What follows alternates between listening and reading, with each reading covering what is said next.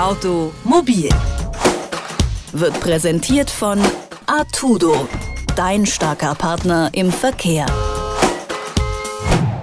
Hallo, schön, dass Sie wieder dabei sind bei einer neuen Ausgabe von Automobil. Mein Name ist Philipp Weimer und in der vergangenen Woche, da haben wir über den Radnabenantrieb gesprochen und über eine mögliche neue Zukunft des alternativen Antriebs. Das Gespräch gibt es natürlich online nachzuhören auf detektor.fm und auch überall sonst, wo es gute Podcasts gibt.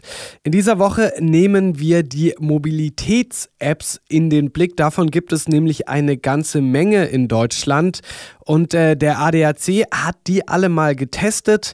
Johannes Boos vom ADAC hat dann mit äh, Therese Nehm, meiner Kollegin hier bei Detektor FM, gesprochen und ihr erzählt, was denn so die Probleme sind, wo es denn noch hakt und wie die Apps im Allgemeinen in Deutschland abschneiden.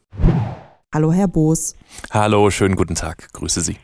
Der ADAC hat ja insgesamt 32 Mobilitäts-Apps getestet. Was macht denn Ihren äh, Untersuchungen jetzt zufolge eine gute Mobilitäts-App aus? Wir haben einfach mal geguckt, ob es eine App gibt, die die verschiedenen Mobilitätsangebote einer Region zusammenfasst. Sie haben es gerade eben angesprochen. Carsharing, verschiedene andere Sharing-Dienste wie Bike-Sharing, Roller-Sharing kommt ja demnächst oder eben der öffentliche Personennahverkehr, die Trams, die S-Bahnen, auch der Fernzug, der eine Stadt ansteuert, wird das alles in einer App zusammengefasst. Kann ich dann das Ticket für diese Verkehrsmittel auch direkt bezahlen in der App oder muss ich da möglicherweise wieder was anderes öffnen? Das war die zentrale Fragestelle in unserem Test von Mobilitäts-Apps und wir haben gesehen eben die ideale Mobilitäts-App, die gibt es derzeit noch nicht. Achso, das wäre nämlich gerade meine Frage gewesen. Äh, wie viele haben das denn, dass man wirklich von Bus, Bahn, Carsharing alles dabei hat? Gibt's nicht. Nein, also eine der Grundvoraussetzungen ist ja, dass alle Verkehrssysteme mit angebunden sind. Die Bahn, der ÖPNV, Taxi, Sharing-Angebote. Wenn wir auf das Thema Carsharing nochmal gucken, dann sowohl die Free-Floating-Systeme, also da, wo die Fahrzeuge verteilt im Geschäftsgebiet stehen, als auch die stationsgebundenen.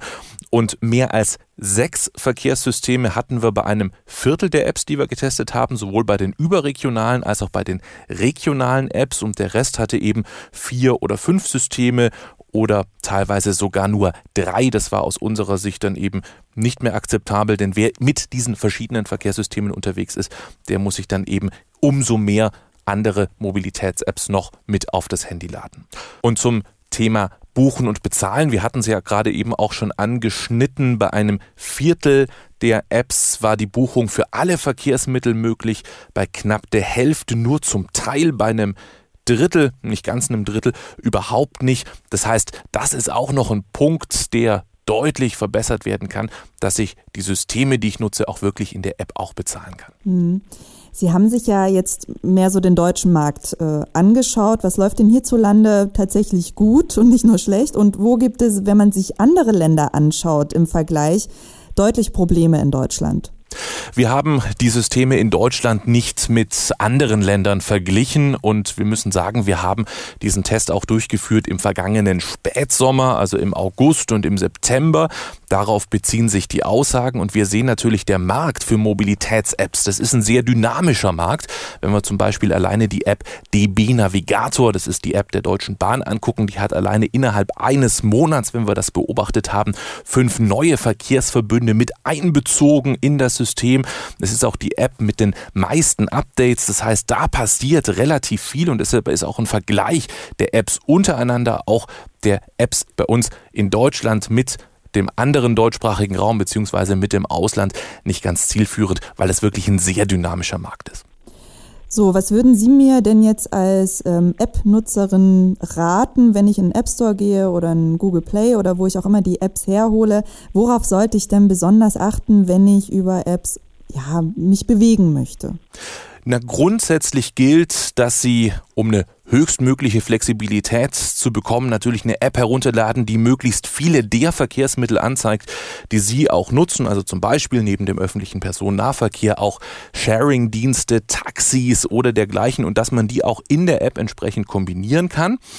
Da haben verschiedene Systeme jeweils ihre Vor- und Nachteile. Bei Google Maps zum Beispiel haben sie relativ viele verschiedene Verkehrsträger, die ihnen angezeigt werden. Auch der Weg zu Fuß zum Beispiel oder für weitere Reisen der Weg mit der Bahn oder dem Flugzeug. Aber da ist eben das oder entscheidend, die verschiedenen Optionen werden nicht miteinander kombiniert. Die DB-App Navigator haben wir gerade eben schon angesprochen. Die ist was der eine oder andere vielleicht nicht weiß, nicht nur für Fernreisende eine Option, sondern eben auch relevant, wenn Sie in den jeweiligen Städten mit dem ÖPNV unterwegs sein wollen. Und wenn Sie viel im Ausland unterwegs sind, dann sollten Sie zum Beispiel auf eine überregionale App wie Citymapper oder Moveit zurückgreifen. Wichtig ist zu wissen, wenn Sie die App dann bedienen, dann gibt es so ein paar praktische Tipps, die Sie beherzigen können, wenn Sie zum Beispiel verschiedene Verkehrsmittel bewusst nicht nutzen wollen, dann können Sie das in den Einstellungen vieler Apps auch deaktivieren. Das erleichtert dann die entsprechende Abfrage. Wichtig ist auch zu wissen, dass die Tickets, die Sie, so sie denn gekauft werden können in der App, unmittelbar mit dem Kauf entwertet werden. Das heißt, wenn Sie erst später fahren wollen, ist das Ticket möglicherweise gar nicht mehr gültig und das Thema Datenschutz spielt natürlich auch eine Rolle da ist es wichtig zu wissen, dass eben im Hintergrund immer wieder Daten ausgewertet werden können, eventuell auch weitergeleitet an andere Dienstleister. Und wer das eben nicht möchte, dass so ein Bewegungsprofil erstellt wird, der sollte sich ausführlich mit den jeweiligen Datenschutzinformationen befassen. Klingt auch so ein bisschen schwierig, da ehrlich gesagt noch den Überblick zu behalten, aber es klang schon so ein bisschen raus. Was ist denn Ihr Fazit zum deutschen Markt der Mobilitäts-Apps? Die ideale Mobilitäts-App, die gibt's derzeit noch nicht. Es fehlt nach wie vor eine Lösung, die eben die verschiedenen Mobilitätsangebote einer Region komplett zusammenfasst, dass ich da wirklich alles im Topf habe. Das heißt, dass auch die Bezahlung, die Buchung übergreifend über die Plattformen möglich ist. Von diesem erklärten Ziel einer digitalen Vernetzung der Mobilität, das ist ja das Ziel, was die Bundesregierung, auch die Europäische Union formuliert hat, da sind wir in Deutschland noch entsprechend weit entfernt. 32 Apps hatte der ADAC im Test. Meine Kollegin Therese Nehm hat mit Johannes Boos vom ADAC über die Ergebnisse gesprochen. Ich würde mich freuen, wenn Sie auch in der nächsten Woche wieder reinhören bei Automobil. Mein Name ist Philipp Weimer. Bis dahin. Automobil wird präsentiert von Artudo, dein starker Partner im Verkehr.